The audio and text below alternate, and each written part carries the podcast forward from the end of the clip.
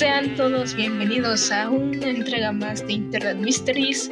Soy su anfitriona Ara y estoy con Luis. Y hola Luis. Hola, ¿qué tal? Ah, aquí sufriendo como siempre, ya saben. Por supuesto. Así que, Luis, ¿listo para el tema de esta semana? Ah, sí. Venga. Ah, no me voy a hacer más viejo. Bueno, sí, me voy a hacer más viejo. Ser todos nos vamos a hacer más viejos, de hecho, pero, Sí, Pero ese no es el punto. pero hablando de tiempos, que tiene que ver con este tema. A ver, Luis, ¿recuerdas Coraje el perro cobarde, no es así? Sí, sí, sí me acuerdo. Bueno, para aquellos que no se acuerdan o sean muy jóvenes y no les alcanzó, bueno, no les tocó, mejor dicho, ver esta preciosa serie de terror slash horror eh, subreal, se podría decir. Ah, sí, sí. Categoriza ahí. Infantil, Eh, ojo, esa es la palabra clave. Infantil. así es, era infantil. que igual los dejó traumados a muchos. ¿Cuál fue el capítulo que más miedo te ha dado? Que más te hizo así como que de... Ah, es que no era un particulo particularmente de terror, pero era uno que se me hizo muy bizarro. El de la Torre Oscura o algo así. Ah, el de, el de, el de, lo, el de las balas estas. Ajá, que hacían que la gente se súper deprimiera. Ajá, ajá. Ese, ese fue bastante como de. Ah, vaya. Y luego la música que le pusieron, como que le añadía. Porque ese es, ese es uno de los puntos fuertes de esa serie. Definitivamente es uno de los Sí. puntos fuertes de esa serie. De hecho, eh, me acuerdo que la solución fueron unas, este, un postre que hizo Muriel. Ahorita no recuerdo el po o sea, sé que lo hizo con una fruta, pero no, lo- no recuerdo. Creo que era ciruela. Eh, Anyway, la cuestión es que Coraje me vertió esa frutita, ese postre, porque era muy dulce. Sí.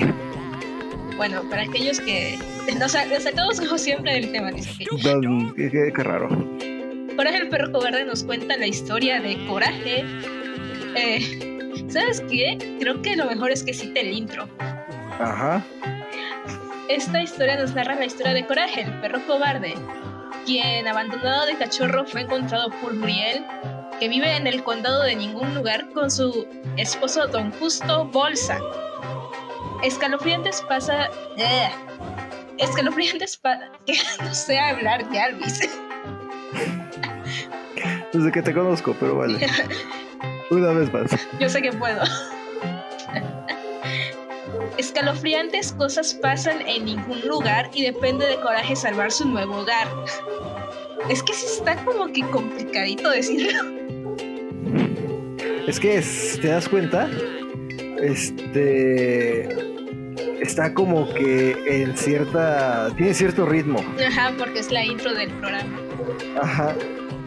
Escalofriantes cosas pasan. Eso fue lo que no podía decir. Ok. Coraje es un perrito, you know, este, rosa, con manchitas negras y un lunar blanco. Con la calidad dental de tu pueblerino promedio. De hecho, Sin ofender a los de pueblo. y aún así tiene unos tremendos pulmones. Oh, sí. Es, es este. Es parte de la. de Una de las gracias de- del personaje. Porque tiene un diseño en realidad bastante simple. Coraje tiene un diseño simple e icónico. Pero cada vez que lo necesitan, ese esa simpleza juega a su favor para crear después expresiones más exageradas. Porque se acentúan todavía más. Así es. A diferencia de, por ejemplo, este, el anime, que los rostros son en general bastante genéricos. Le quitas el cabello, le quitas el color de ojos y es un rostro cualquiera en cualquier serie de anime. No se diferencian en nada más que en muy rara ocasión. En los animes viejitos, ahorita ya cambiaron muchas cosas. Ajá, ajá, bueno, de, de su época, pues. La, cuan- cuando, en el anime solían exagerar las expresiones, solían, solían ser expresiones como que todavía dentro de realistas. Y igual dentro de las caricaturas de esas épocas, las expresiones cuando se solían exagerar, este, seguían manteniendo como que la forma base del personaje. Con Coraje no. Coraje se transforma, tiene este, el poder de... Ajá. Tiene el poder de transformarse y hacerse una plastita de miedo y expresiones de, terror del perrito. Es... me encanta. Si, no lo, si no lo has visto, eh, te saca de onda la primera vez. es como de, ¿qué, diablos le pasa a este perro? Y pasa más de una vez, pero nunca pasa. El piloto. Ajá. Y nunca pasa más de dos veces iguales, al menos en el mismo capítulo. Ajá. Es, es hermosa esa serie. Si no la han visto, se las recomiendo un buen. Y de hecho, puedo decir que uno de los capítulos que a mí personalmente más me impactó, bueno, en ese entonces sí tengo que admitir que sí me asustó, fue el de Ramsés.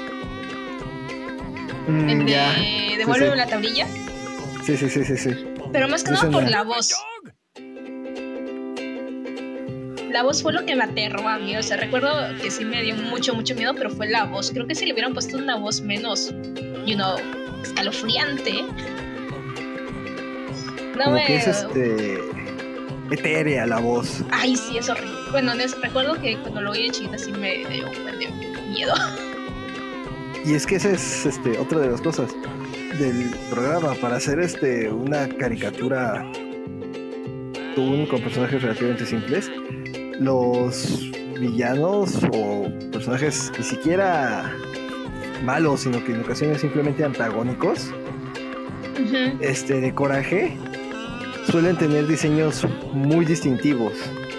Eh, Ramsés, la cabeza flotante esa rara.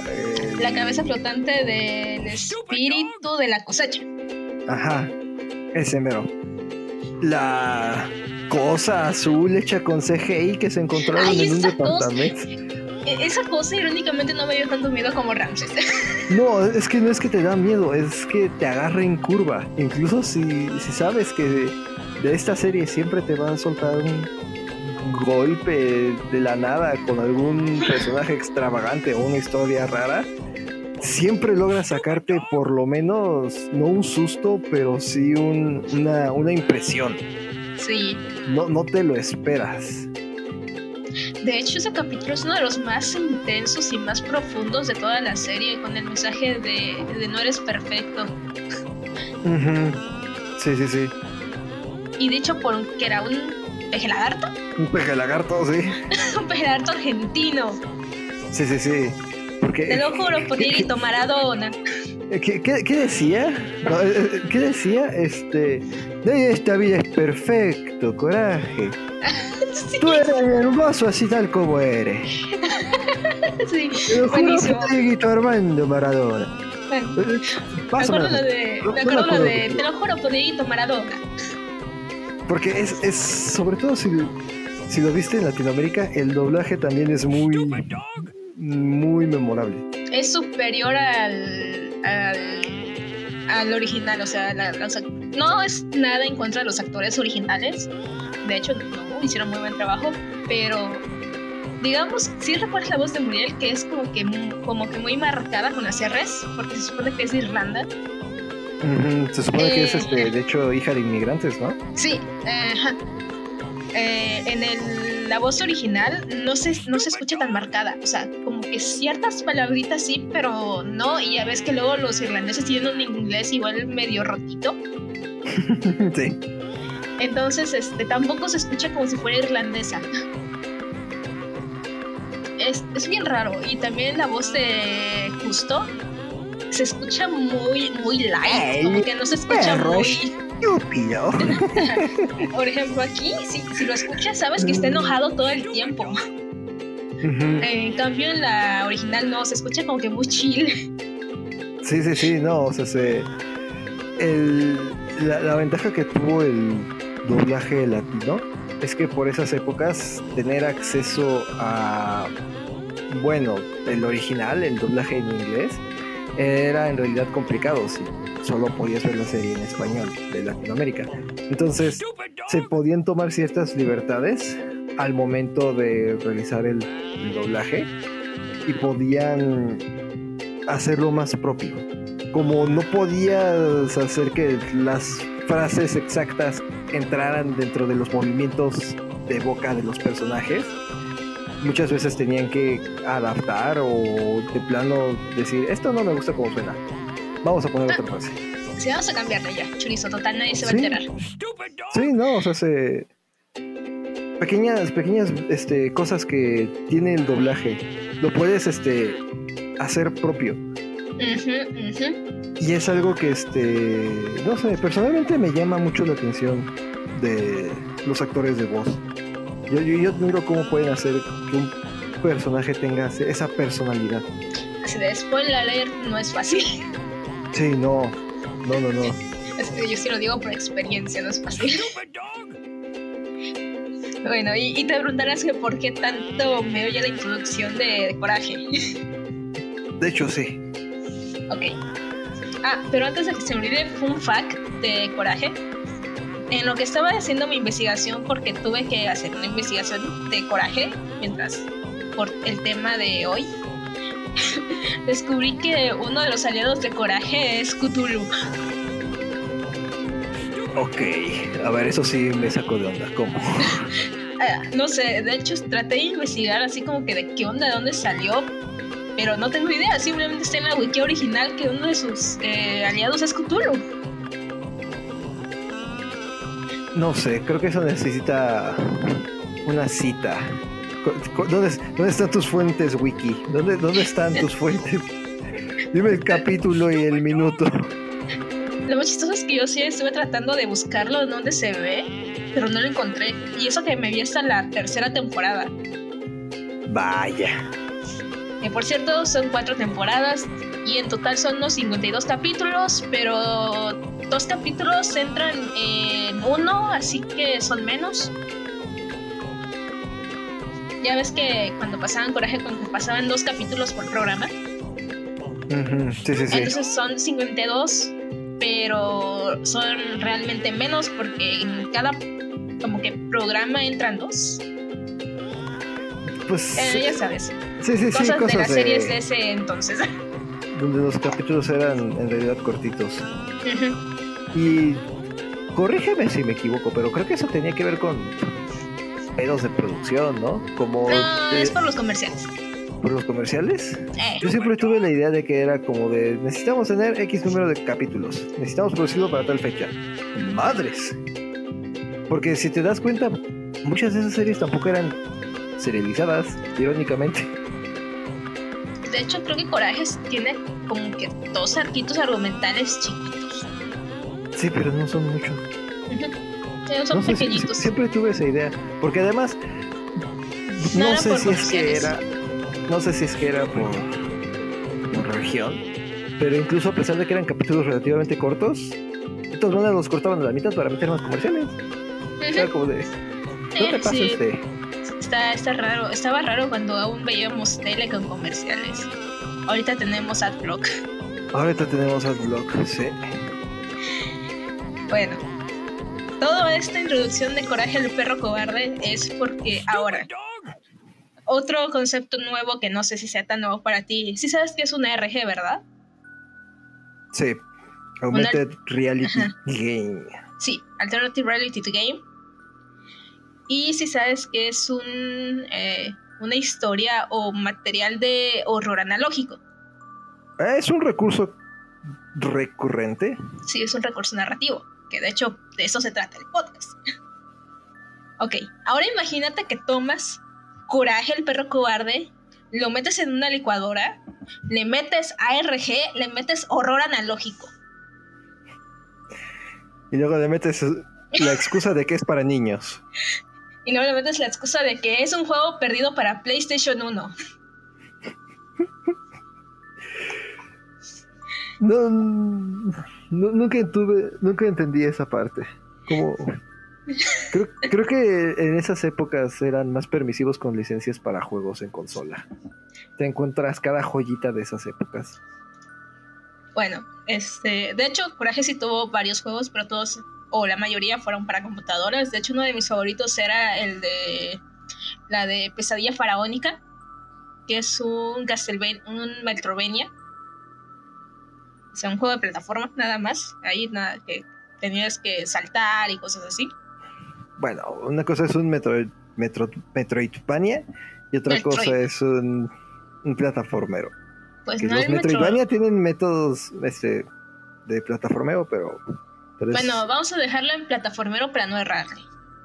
Porque el juego ya está viejísimo. Ya está viejito. No está viejísimo porque va, yo lo jugué chiquita y apenas tengo 26. Bueno, también nos estamos haciendo viejos, déjame te digo. En efecto, nos estamos haciendo viejos. Bueno, ya tiene su tiempo, y, pero ahora imagínate, o sea, te vamos a contar la historia de este juego, ¿te parece? A ver. Ok. Este juego se encontró originalmente en un disco duro viejo que el creador de este ARG slash este eh, material encontrado slash material de horror analógico eh, compró en una venta de garage como buen norteamericano promedio no preguntó en ese entonces demasiado, simplemente lo tomó porque tenía que hacer algunas test de recuperación de datos y cosas así. O sea, no dio muchas explicaciones y al revisar su contenido encontró un archivo de un proyecto de un juego de PlayStation 1. Y al abrirlo encontró este juego, Courage the Cowardly Dog para PlayStation 1. Ok. Luego. Ya le hice una creepypasta. Sí, ¿verdad? Te, te, tiene ese saborcito de oldie creepypasta, ¿no? Es que este sí lo puedes jugar. Vaya. Luego, este Chico Games, que al parecer es un amigo suyo, y él empezaron a trabajar en una manera de convertir todos los archivos en jugables para que lo puedas, este, pues valga la redundancia, jugar por tu cuenta. Y de hecho sí lo puedes jugar, está en una página de uh, itch.io ya sabes, donde suben juegos indie. Sí, sí, sí. Ahí lo puedes encontrar. De hecho, toda la, esa, la introducción de la historia del juego ahí está. Ya está, está el instalable y si quieres ahí te lo puedes echar. Vaya, eso suena, eso suena algo que verías salido de una página de Slenderman o algo así, pero no pensé que fueran a hacer un juego así de, de coraje. ¿Cómo, está el asunto con él o qué te? Ok, algunas cositas que hay que tener en claro es que uno, el juego es incompleto, todavía no se ha completado, de hecho es como que nada la primera parte y las pistas que dan son muy, muy incompletas. De hecho, sí se tendría como que una segunda parte para entender qué onda con muchas cosas. Ok. Y mucho material está aún bloqueado. Oh, no. Eh, no se sabe cómo acceder a él, pero ahí está. O al menos eso es lo que hasta ahorita tenemos. Vaya. es en realidad bastante poco.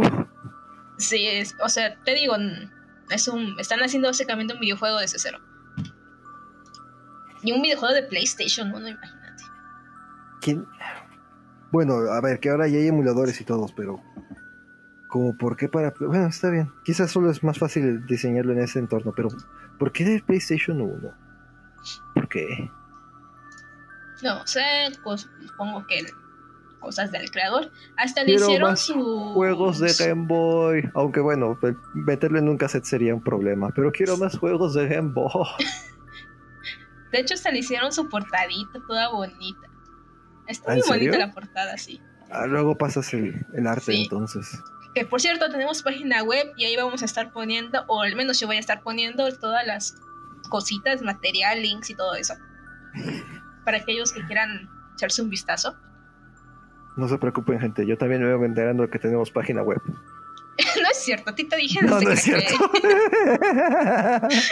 no seas mentiroso, Luis.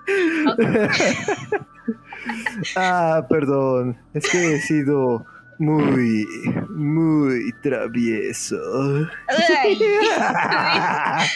esa referencia. Bro, bro. Imagínate que, en el juego se aparezca ese vato. Ay, yo agarro la computadora y aviento el disco duro. O si es de, de play, agarro el disco, lo rompo y lo tiro en un basurero. Y aún así voy a seguir escuchando su vocecita. Imagínate que aparezca ese vato. Para aquellos que, que no saben de qué estamos hablando, es un personaje de un capítulo de Coraje el perro cobarde. eh, ¿Cómo se llamaba? Este. Fred el raro, creo. Frederick, Fred de Frederick- Fre- es Fred Freak en, en inglés, pero Freaky no Fred. recuerdo. Ajá. Creo que en español era el travieso Fred o algo así. Porque Ajá, sí, era muy travieso. Ajá. Sí, sí, sí. Y es, de hecho, de los personajes que más repelús te puede sacar. De Sí, nuevo, es este juego, es- este, este juego, bueno, sí, también el juego. Pero esta serie no es tanto de terror, no te va a hacer sentir miedo, Miedo. te va a hacer sentir intranquilo, Incómodo. inseguro. Y ni tanto, porque hay algunos capítulos que sí se te dan mucha, mucha risa. Sí, no, o sea, se- que al fin y al cabo, con todo y todo, seguía siendo un programa para niños. Ya, ya ven por qué esta generación salió así de, de mal de la cabeza. Exacto. Crecimos con coraje cobarde. No para tenemos niños. este instinto de sobrevivencia. ok, te platico el gameplay si quieres. A ver, continúa con el gameplay. Ok. Porque dijiste que era algo de plataformas, pero No, era no es plataformero, es un típico juego de PlayStation 1. Ok. Todo inicia pues con el menú, que es el típico menú. De hecho, el menú es. ¿Te acuerdas de la televisión? De la televisión De la de televisión Coraje, ajá, del intro. la que tenían en su sala. Ajá, sí. Ajá. Bueno, todo, pues ahí, ahí ese es tu menú principal básicamente. Ok, temático. Sí, dice Courage, The Video Game, New Game, Load Game y obviamente el Exit. Y tiene patitas, patitas rosas para seleccionar. Y es la cosa más tierna del mundo. No entiendo cómo una cosa tan bonita es tan... Luego se va a poner más extraño. No es, bueno, al menos yo vi los gameplays y realmente no es como que de miedo, miedo, miedo. Es igual, tiene esta esencia de coraje de que es muy tranquilo, muy este, incómodas situaciones, no llegando a un miedo, pero como que tomaron el concepto de coraje y lo adaptaron a nuestra época y a un estilo de terror que ya estamos acostumbrados a ver. O al menos experimentar con todo esto de material encontrado, material perdido, los media, etc. Ya, lo típico de una RG. Ajá. Bueno, inicias en la, en la sala de la casa de ningún lugar. Todo normal, todo tranqui. Tienes como que tienes tres patitas. Tienes es- eh, Coraje y su HP. Común. Y ahí tiene como que Player One. En la casa no hay nada para interactuar a excepción de una habitación, que es la habitación de Coraje, donde está su computadora. Ok, ajá, sí. Me, me, me, me tardé un poquito en, en- en entender. Sí, la computadora que está en el ático. Ajá. Sí, sí, sí. Ajá. Que es donde mandan a dormir a Coraje luego justo, pero... Ok, ya en la computadora tienes que interactuar con ella. De ahí te tienes que salir. Y abajo vas a encontrar todo rojo, literal. La iluminación es totalmente roja. De ahí tienes que ir a interactuar con la puerta de la cocina. Lo bueno de Coraje es que no tiene tantas habitaciones. Sí. Y de ahí tienes que volver a subir a la misma habitación del ático donde está la computadora. Ahí te vas a encontrar con la cabezota de Luna. Ok. eh, sí, la el que cabeza tú decías, flotante de la luna. Sí, sí. la cabeza flotante de la luna de la cosecha, el espíritu de la Ajá. cosecha, algo así. Vas a poder interactuar con esta cabeza y la cabeza te va a lanzar una, una señal, no una señal, sino como que un, una misión, se podría decir, que nada más, que nada más dice find them o encuéntralos, Me- pero no te dice quiénes. Tú como jugador pues asimilas o asumes que es- está hablando Justo de y Muriel. Ajá. Justo y Muriel, Los- porque de hecho se- ajá, no los ves. mencionan en la casa. No los mencionaste. Ajá. Que de ahí tienes que bajar y ya vas a poder salir de, de ningún lugar, bueno, de la casa. Vas a llegar como con una mazmorra toda negra. De hecho, me recordó mucho al capítulo este de. de la. Ah. es que no me acuerdo. ¿Te acuerdas de la morra esta que seduce a, a Justo? que luego se intenta comer, literalmente. Ah, no, pero me acabas de desbloquear un recuerdo. no sé, siempre me acabo, me acabo de acordar que por alguna estúpida razón, justo siempre le pasaba de lo peor, pero nunca terminaba como que de encajar que estaba sucediendo eso a su alrededor, como si simplemente dijera, ah, otra vez estos eventos paranormales que están tratando de aniquilarme a mí, a mi esposa y a su perro. Ah, bien, mañana todo estará como siempre. chico. ¿De dónde está mi camioneta? ¿Cómo está mi camioneta? Un poco de, un poco de reacción ahí de tu parte, compañero. Bueno, es, no me acuerdo ahorita el nombre de este capítulo, pero sí me da muchas vibes del castillo este. Porque literal es todo negro. Entonces, tienes que caminar por ahí, explorar y te vas a encontrar con varias eh, sillas, como las del comedor de coraje. Ajá. Y un símbolo todo extraño. Para pasar, o sea, para desbloquear el siguiente evento, tienes que eh, interactuar con las sillas en el orden del símbolo que tienes eh, pues en el suelo. De ahí vas a tener que seguir explorando hasta que, hasta que escuches un código Morse en, una de las paredes. Sí, aquí es. Este, acertijos. Un buen de acertijos. El código Morse se traduce como Learn the way of the old wind o aprende la forma del viejo viento o aprende la manera de el camino del viento antiguo. Ajá. Ajá. De ahí este, vas a poder como que traspasar una pared. Así de aquí les estoy contando como que la ruta, la, la verdadera ruta de cómo se debe pasar el juego porque luego entras con muchas, eso sí, te van a aparecer muchas pantallas de data missing, justamente por lo de el juego incompleto. O sea, por si te caes, por si pasa algo, te va a aparecer un data missing o te va a crashear el juego. Así que de esa parte no te asustes tanto. Bueno, vas a entrar en una pared, vas a hacer clipping eh, hasta sí, no, es lo que me quedé pensando. clipping. ¿Por qué? ¿Por qué? ¿Por qué esa necesidad de romper la realidad? Ya estás jugando con Coraje el perro cobarde. Creo que eso es la rompe suficiente, pero ok. Entonces ahí vas a encontrar como que un signito de interrogación que es con lo que interactúas. Le picas eh, y ahí pues ya no hay nada, así que tienes que saltar se te va a crashear el juego, tienes que volver a cargar. Sí, podemos hablar mucho. Este juego crashea horriblemente, pero porque así está diseñado, no es porque, ya sabes. Anyway, vas a aparecer después de que hayas cargado el juego otra vez en la misma sala, pero esta vez ya no hay nada. No hay nada, ni siquiera la tele. Ok. Tienes que volver a subir, tienes que volver a a interactuar con una de las puertas. Esta vez no te manda a ningún lugar.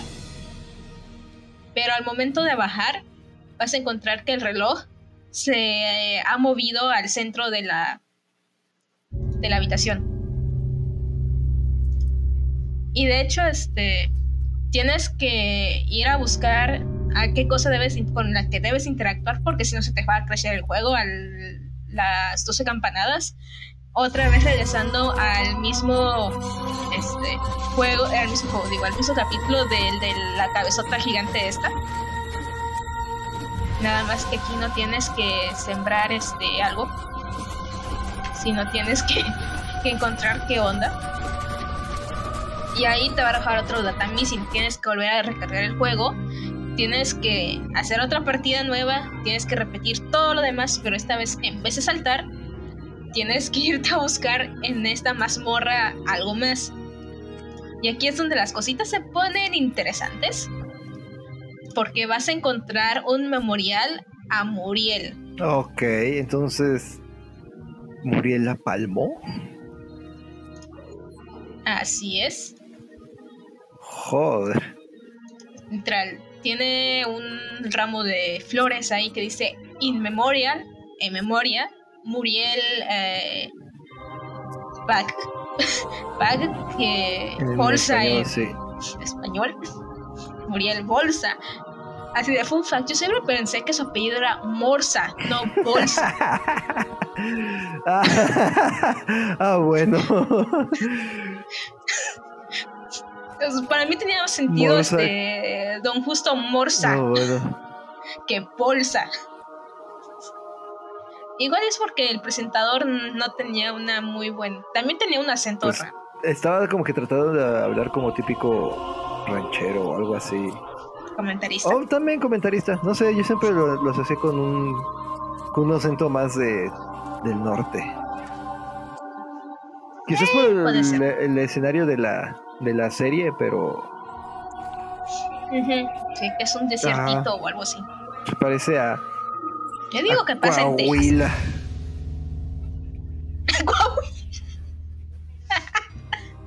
Conociendo coraje de seguro sí. Sí, no. Ok. Después de interactuar con el memorial de, de Muriel, vas a aparecer en una habitación totalmente negra. Y pues no vas a poder ver, o sea, no sabes cómo llegar al siguiente pues, punto porque te vas a estar cayendo. Aquí es donde la parte de RDG entra. Tienes que ver el el espectro del audio porque ahí hay un mapa de esa área. El espectro del audio. sí, es una RG. Morse, cosas incompletas. Espectrografía. Una RG con toques de horror analógico. No clipping. ¿Qué nos hace falta? Este, encontrar otro cassette en el mundo real. De hecho, sí hay. No, me. ¡Bingo! ya lo tenemos. Lotería. Ok, pero como el mapa nadie se lo va a, Ya no estamos en la época en la que notabas el mapa en tu libreta. Hay un tutorial donde creo que en el mismo este, archivo está. No, no, este, no lo apunté sinceramente porque eh, detalles insignificantes que solamente alguien que realmente lo va a jugar necesita. Este, donde básicamente le quita las texturas y nada más activa los V del juego, o sea, los mapas de textura. Ajá, sí. Y obviamente donde hay vacío no va a haber textura. Así que solo te queda el tal cual, los caminos que puedes seguir es como que ser trampa, pero no ser trampa porque no lo necesitas para seguir avanzando, porque si no jamás vas a avanzar. Ok. Entonces, después de eso, ¿qué sigue? Ok, después de eso tienes dos opciones. Bueno, hasta ahorita son las dos opciones que se han descubierto, ¿verdad? Okay, la primera es llegar hasta una especie de casa que me recuerda mucho, de hecho, a la casa de esta película de la tipa que se murió porque le echaron cemento arriba y ahorita su esposo vive ah, allá. Monster House. Ándale, esa. Sí, sí, sí. Me recuerda mucho esa casa, quizá porque es toda negra, pero ah. no sé. Igual como que tiene dos pisos, tiene como que los dos, este, eh, techitos que son que eran sus cejas, cosas así. Bueno, ah, llegas a esta casa a la cual no puedes entrar. Perfecto. Ahora, ¿qué trampas hay que hacer? no, ah, nada más tienes que darle la vuelta. Ah.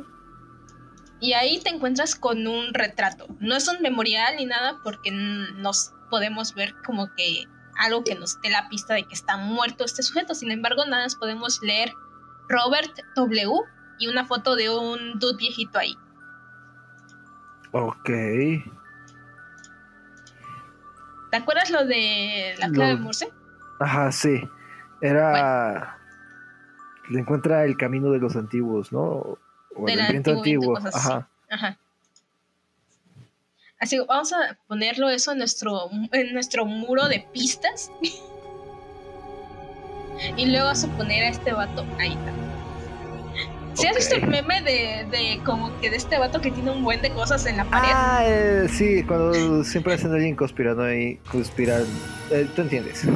Sí, sí, sí, sí. Yo sí, estaba investigando todo esto. Mucha información. O más bien demasiada poca. Muy poca información, la verdad. Bueno, si interactúas con esta, eh, con este memorial, te regresa a la casa. Y en la casa encuentras eh, como que una especie de monstruo. Eh, no sé si has visto los videos de Backrooms de este, este chico que tiene 16 años y hace mejor 3D que yo. Sí. ¿Sí has visto el virus ese que, que aparece en el primer video? Sí, sí, sí, sí. Bueno, imagínate esa cosa, nada más que de la cabeza toda glitchada, está la foto en blanco y negro con un buen de contraste del mismo viejito que acabamos de ver. Ok. O sea, y se va dirigiendo hacia ti lentamente y como que, este, vibrando, con una sonrisa toda extraña. Y tú no te puedes mover. Ah, vaya. Y ahí es la segunda data missing. En total son tres pantallas de data missing que existen en el juego. O sea, aparte de que se te crashea, te dice eso. Después tenemos la otra opción que es eh, interactuar con otra silla del comedor. Te va a dirigir otra vez a la casa. Pero esta vez eh, hay monedas que, debes de recoger también en el orden de este símbolo extraño. Nada más que esta vez es un poquito más intuitivo. Una vez este, ya recojas todas las monedas, te va a aparecer un segundo player. Y adivina quién es el segundo player. Mm, no sé, justo. No, Muriel. La que estaba muerta. Ajá. Literal, ahí te aparece Muriel Player 2 y está la fotito de esta viejita, que de hecho eh, no vemos a la Muriel en caricatura, sino es una foto de una viejita ahí muy amable. Ok. Cuando terminas de recoger las monedas en la parte de abajo, tienes que ir al segundo piso. Y ahí es donde puedes interactuar con otra vez la puerta. Sin embargo, cuando entras, la foto de Muriel se empieza a distorsionar cañoncísimo. De ser esta abuelita toda bonita, como que el contraste en vez de subírselo se lo bajaron. Y literal se ve muy, muy, muy oscura. Y como en las, los lentes tienen como que brillositos, se ve un poquito muy creepy. Y después te da la data Missy Screen. Otra vez. Ajá. Pero ¿te acuerdas que te dije que eran tres data missing screens? Sí. Ok. En una de esas data missing screens, si le, ya ves, típico juego de contrastes. Ajá, por supuesto, eso era lo que faltaba. Jugar con el brillo. Efectivamente. En una de esas screens tiene el mensaje de... Ella siguió las reglas él rompió las reglas. She followed the rules. Eh, he broke the rules. Ah, no, espérate, perdón, me equivoqué. Lo de, lo de ella siguió las reglas y todo eso está en una nota de texto dentro de los mismos archivos del juego. Bien. Otro te digo, es un ARG en su máxima expresión, tomando como medio de narrativa algo muy analógico. Oh, sí. O sea, la mezcla de mis dos géneros favoritos para contar historias. en otro archivo de texto hay uno que dice... Ah, el tiempo está todo a la derecha. The time follows all the right. Y por último, justamente antes de iniciar la partida, hay un pequeño mensaje que dice: When you find a dead end, just erase time. Cuando encuentres un camino muerto, simplemente borra el tiempo. ¿Ves? Dije que el tiempo iba a ser muy importante. Igual. Oh, qué bien. Luego, en la, ahora sí, en las Data Missing Screens, en la primera, hay un texto que dice, She was her, Eleanor. Era ella, Eleanor. Ok, no me suena ese nombre. A nadie. digo, yo me vi, digo, me vi las cuatro, las tres primeras temporadas y jamás. Luego en la segunda Missing Screen, este, eh, encontramos Father wasn't at home. Padre no estaba en casa. Y en la tercera tenemos Mr. Wheeler was there to greet me. El señor Wheeler estaba ahí para recibirme, o para saludarme. Sí, sí. Lo que significa que el viejito de la foto se llama Robert Wheeler. Ok. Y no solo eso. La casa se le contiene como que de codename Remember House. O recuerda la casa. Ok. Te digo, está todo, todo, todo muy. Y lo malo es que mm. hasta ahora esto es lo único que tal cual pero ya tenemos, porque ya se vio en los archivos del juego, eh, por cierto, fue hecho en un río. Digo, hecho en un río. Ya te imaginarás que esto no es. no, debe ser un. Es un problema trabajar en un riel. No es malo, pero cuando lo haces como equipo pequeño se puede poner pesado. Mm creo que por eso es que igual desde hace, creo que media, ya hace un año que no se ha actualizado nada, pero es entendible de hecho. Pues con todo lo que ha pasado entre los últimos dos años, es un milagro que su última actualización haya sido hace medio año. Ajá. Y, y no solo eso, es un equipo de dos personas, no van a hacer magia. O sea, quién sabe desde cuándo hubiesen estado planeando esto. Oh, sí. Que bueno, con todo lo que has dicho, mientras lo estaba repasando en mi mente, ignorando los elementos ARG de este jugar con espectrografías. Métete a los archivos del juego. Métete a los archivos del juego, este cambiar la iluminación.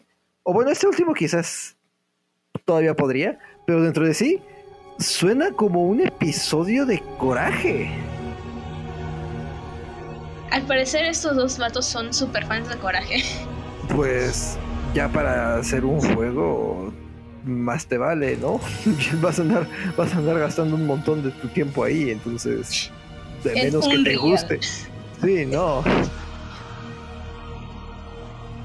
Pero sí, sí, si tú si tú si tú pones el tema de pánico de coraje el ten ten ten ten ten ten ten ten ten ten ten ten ten en tu cabecita mientras estás leyendo o repasando esa información si te puedes imaginar a coraje ahí corriendo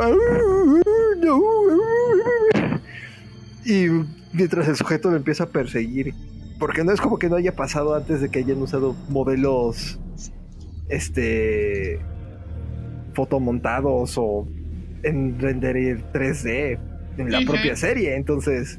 De hecho, sí, creo que Coraje tuvo un capítulo en 3D, ¿no? El de la virus informático. No me acuerdo, creo que sí. Sé que en el 2014 hicieron una, una como pequeño especial CGI que se llama la, la neblina de coraje, algo así. Pero no me acuerdo del capítulo del, del virus. Pero sí que. El punto es, sí que te puedes imaginar un par de cosas de esas pasando en, la propia serie. Y no sé, personalmente me, me agrada. Está, bien. De hecho, sí, el juego sí está muy, muy bien hecho. Ahí luego, si quieres, este, te mando videos del gameplay porque sí está muy bien hecho el juego. Eso Nota que le pusieron amorcito. Y bueno, adivina qué tiempo es hora. Eh, no sé, ¿el almuerzo? Teoría time. Oh, oh, ah, yo quería almorzar. Pobre Luis. Por favor, empiecen a donar para que Luis deje de trabajar. Pueda estar más tiempo en el podcast. Para que deje de tragar camote y me pueda dedicar a esto.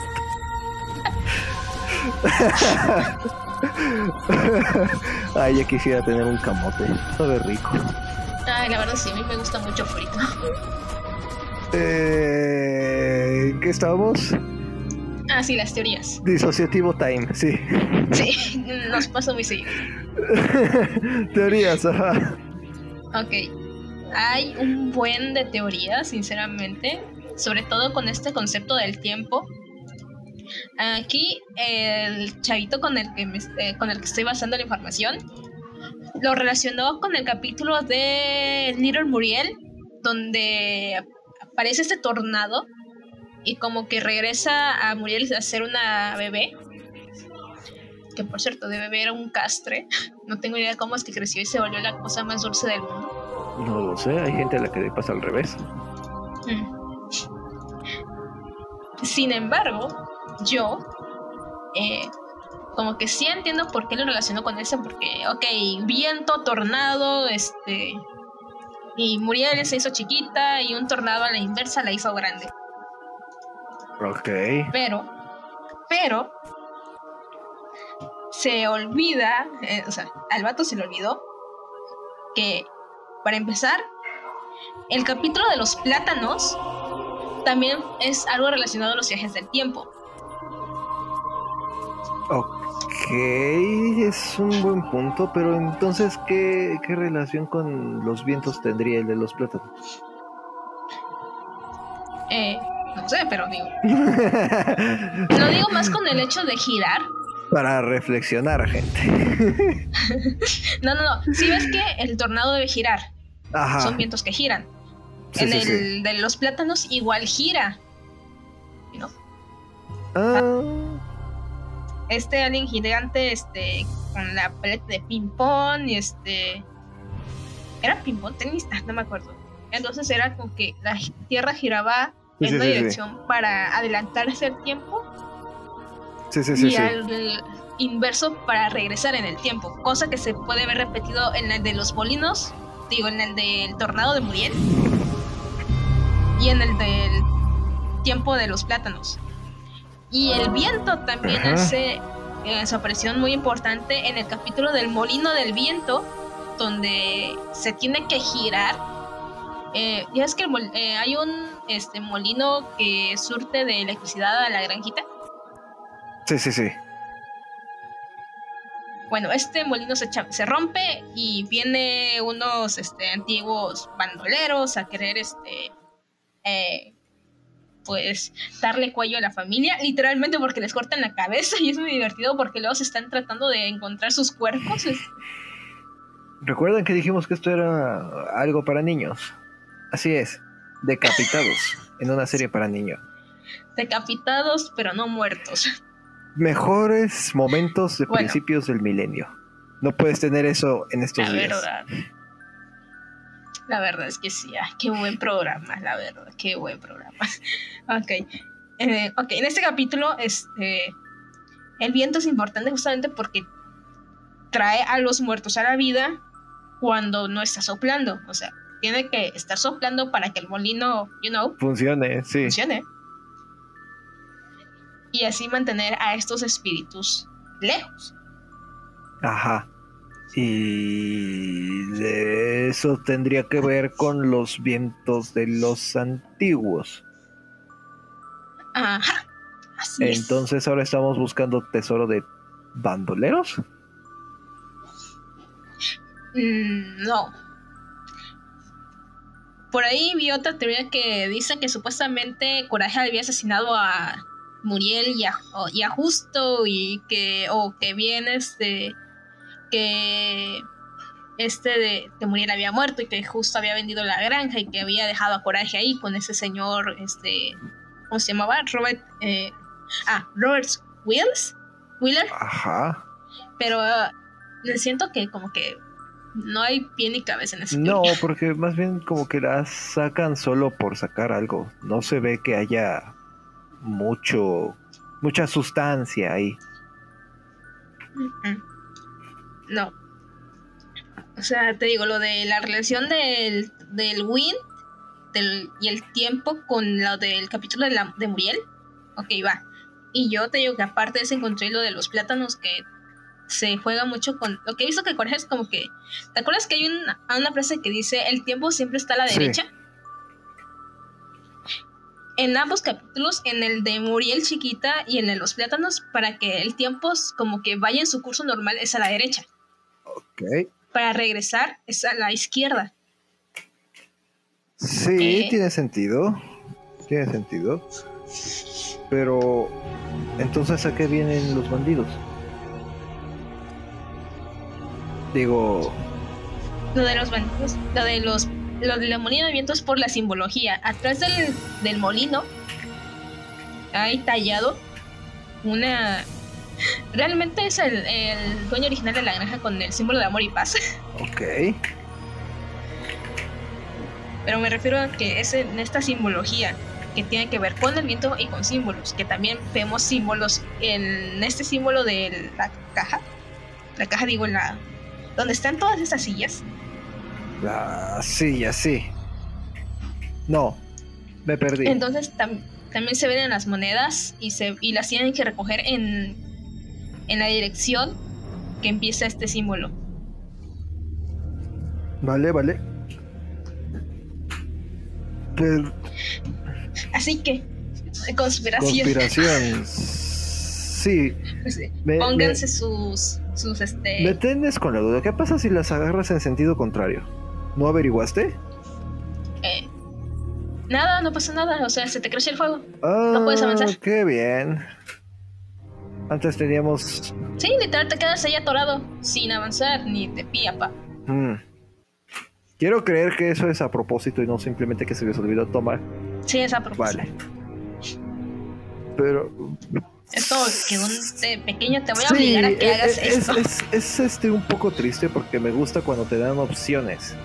Que si haces algo mal, vale, no puedas progresar en la historia per se del juego, pero puedas ir sacando diferentes como que alternativas a lo que está pasando. Por ejemplo, vale, no puedes continuar en la siguiente zona, no te encuentras al viejo, pero te encuentras un easter egg que después se, se añade al lore del juego. Porque también eso es algo, algo interesante, intenso, si tú quieres, de los ARG.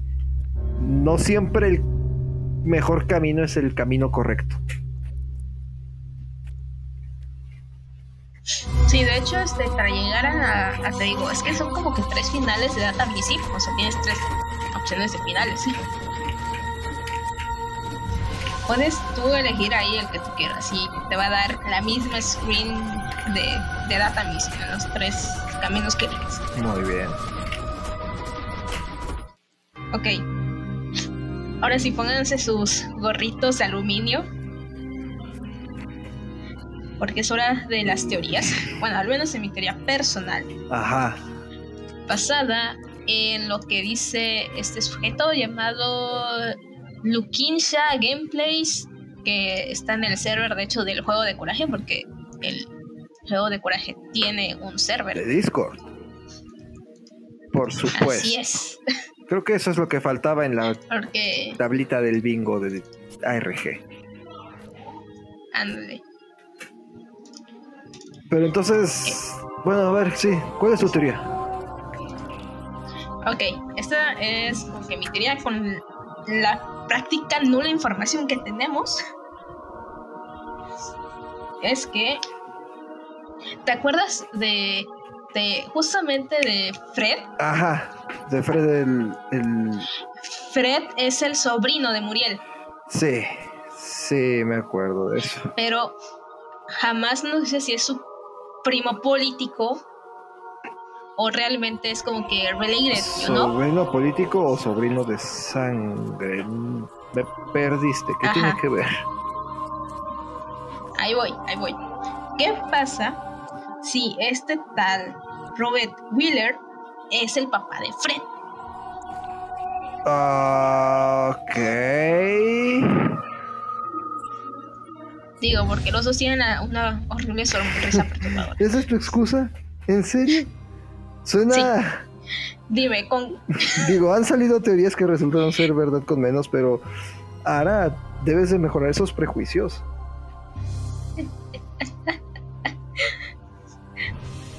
Digo, es con lo que. Estamos hay. Estoy trabajando con lo trabajando que con lo que hay. No hay que ponerse exigentes en estas alturas. Exacto. Mira, tie- tiene una sonrisa perturbadora, igual de grande, igual de. Eh, es pariente de Fred. No me lo puedes negar porque tampoco hay nada sólido que me lo, con la que me lo puedas negar. Eso es trampa. Eso es trampa y lo sabes. La, la carencia de evidencia no es este. ¿Cómo se dice? ¿Cómo, cómo? La falta de evidencia en contra no es la. Pues tú me entiendes. Tú me entiendes. Tú sabes de qué chingados estoy hablando. Ok. Pero la duda es, la duda es quién es Eleanor. Puede que sea, puede, es una idea súper loca que la verdad yo no me termino de, de como que de convencer, pero va. Puede que sea la hija de Muriel y de Justo, porque jamás nos han confirmado o negado que tuvieron o si tuvieron o no tuvieron. De- Podría ser. Y según este, eso lo que dice es que Muriel tiene demasiada, como que esta sensibilidad materna con coraje, que es prácticamente imposible, entre muchas comillas, que no haya tenido a alguien con, con quien le haya surgido este, esta mater, esta como que sentido maternal. Ajá, ese instinto. Ujú. O sea, sé, sé que hay algunas personas que sí lo tienen, pero viendo a cómo era Muriel de chiquita, Lo ves poco. ajá, lo veo muy poco fiable. Y no solo eso, o sea, porque ya ves que Muriel es básicamente una navaja suiza. Es más este, productiva que justo. Bueno, tampoco es que pongas muy alto la barra, ¿eh? Digo, este, Muriel sabe tocar este instrumento todo raro, creo que hasta es ficticio, que hasta fue una competencia. Eh, su cocina ha ganado premios. Siempre le echa vinagre a todo. Eh, ¿Qué otra cosa? Trabajó de, secretaria en su juventud. Eh, en este capítulo de donde básicamente, no sé si es un espíritu que se apodera de ella o algo así este, donde empieza a hacer acrobacias y todo eso. Digo, a- alguien tuvo, alguien tuvo que ah, obligarle a, a como que, hey, hold there, buddy. Mm, ok. No me estás convenciendo mucho, pero... conte- A mí tampoco me convenció la teoría, créeme, pero es lo que hay. Ah, sí, esa no es mía. Esta sí, digo, esta no es mía. La mía es simplemente que este vato Robert Wheeler es este, el papá de Fred. Ah, ok. y que y que al morir este de esta de Muriel él vino a hacerse cargo de Coraje y por eso es que Coraje le tiene tanto miedo porque o sea este no lo ve como este viejito bueno sí sabe que tiene como que cara de pocos amigos pero eh, cuando te persigue lo ve como si fuera un villano de su serie Ajá. acá le recuerda lo que le pasó con Fred el pobrecito lo dejó todo pelón Sí. Efectivamente, sí. Ya, me acordé de esa parte. En efecto, lo dejó todo pelón. Así que puede ser que quizá esa este, cosa extraña sea hereditaria y puede que Fred la haya heredado de su padre. Porque ya ves que las enfermedades mentales sí pueden ser hereditarias. sí, en su mayoría lo son, pero... Ok. Esa, esa es mi teoría, de que este pato Robert Wheeler es el papá de Fred.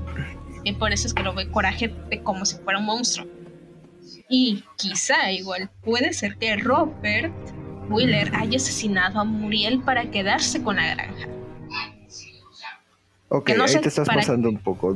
No, entiendo cómo por qué, pero. Te digo, es hora de, ponerse los, las, este, los sombreros de aluminio. Ya fui conspiranoico. Sí, por Robert eso. en realidad es coraje. Disfrazado todo este tiempo. Ando, sí, de toda. De hecho, tengo twist. Eres, ándale, plot twist. Ahorita que dices eso, tengo ganas, no sé por qué me dieron ganas de ver el especial que hicieron con Scooby-Doo, pero esa es historia para otra ocasión. Eh, a ver, repasando. El papá de Fred es el sujeto que persigue a Coraje, que mató a Muriel para algo quedarse con la granja.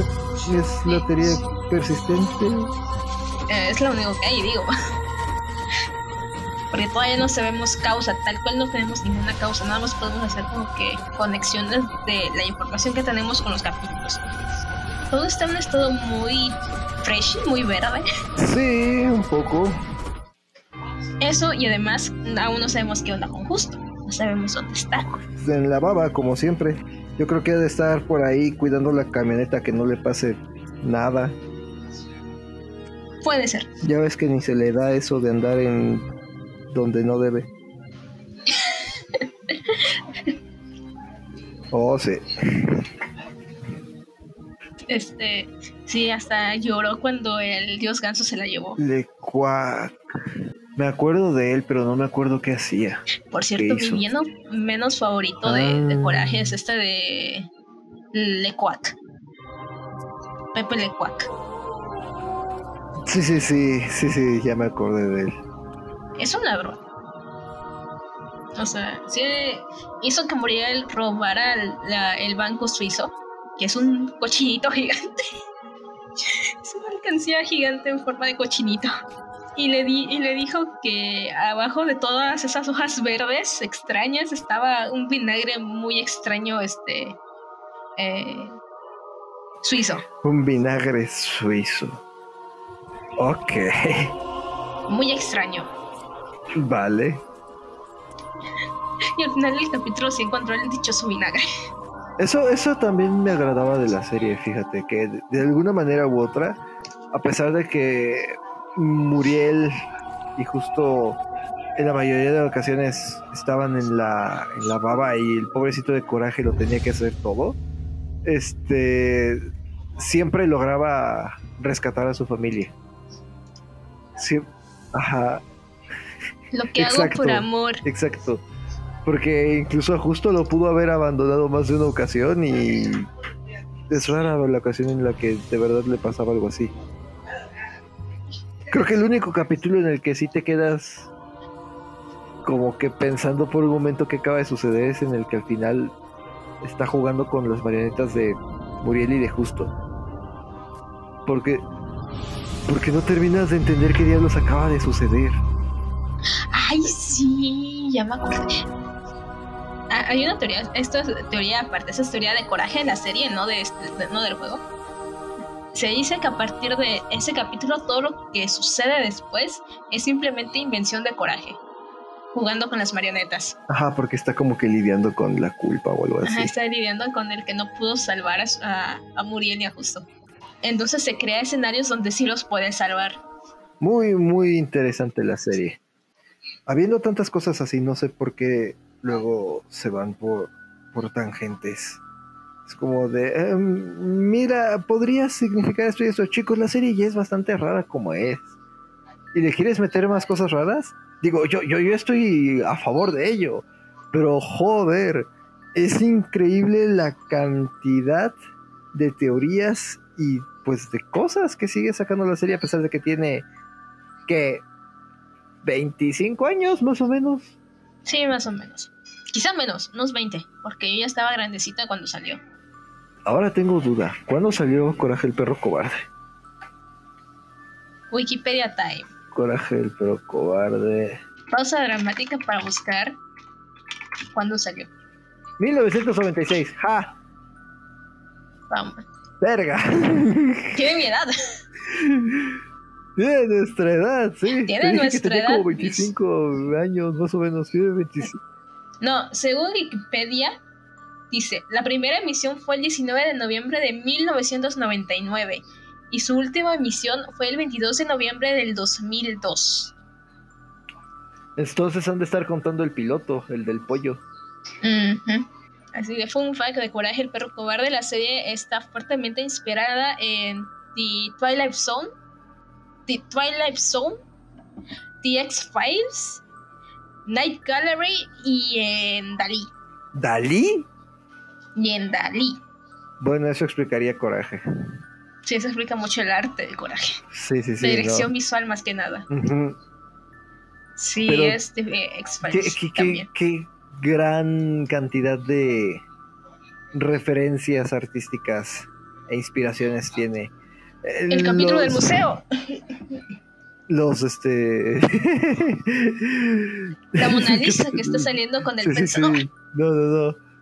Pero eh, ahí es cuando te das cuenta de que la serie es surreal por, por las las inspiraciones que tiene.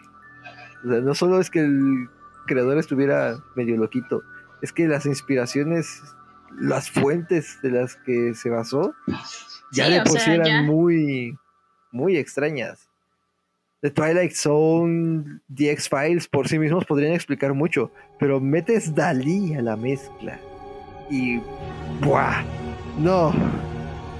Eso te abre la mente respecto a cómo es que esa serie terminó como terminó. Bueno, más bien se hizo lo que se volvió. Y aún así es una de las mejores series animadas que he visto. Sí, no, y es que es de esas series que siguen apelando a ideas que aún hoy en día siguen vigentes, como puede ser el concepto de la tristeza, como el capítulo de la torre, este, una relación de problemática, la historia de coraje. La historia de Coraje aún me llega en la patata. Porque si no fuera sido por Muriel, Coraje ahí se queda. Sí, no. Ahora podrá ser un monstruo, pero es un monstruo con sentimientos. Así es. Puedo ser un monstruo horny, pero soy un monstruo horny con sentimientos.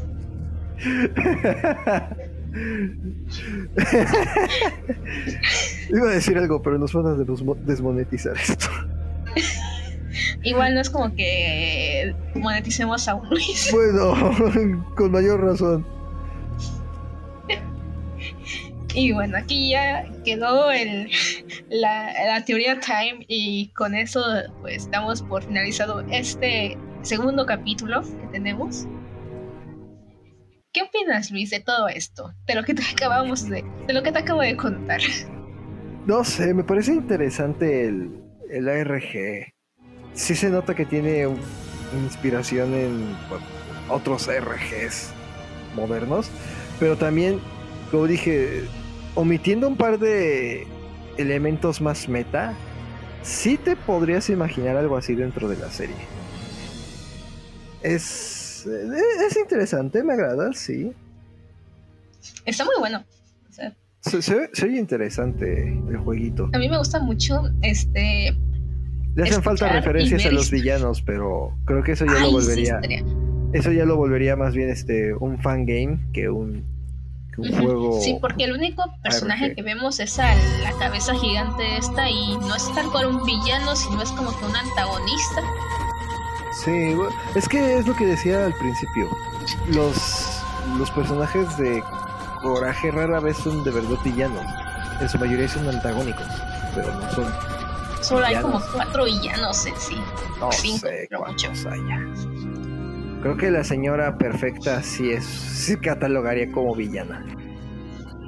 Mm, está ella, está el zorro, el gato, que los dos tienen casi casi el mismo diseño. Sí, de hecho, por un tiempo pensé que era el mismo personaje cuando era chavito. Son distintos. Sí, lo sé. Es Me el enteré gato, el 10 años zorro, después. los zombies, la morra esta que se quería comer a, a Ah, justo, justo. muy literal. El de la torre, El de la torre. Y... el cucarachón.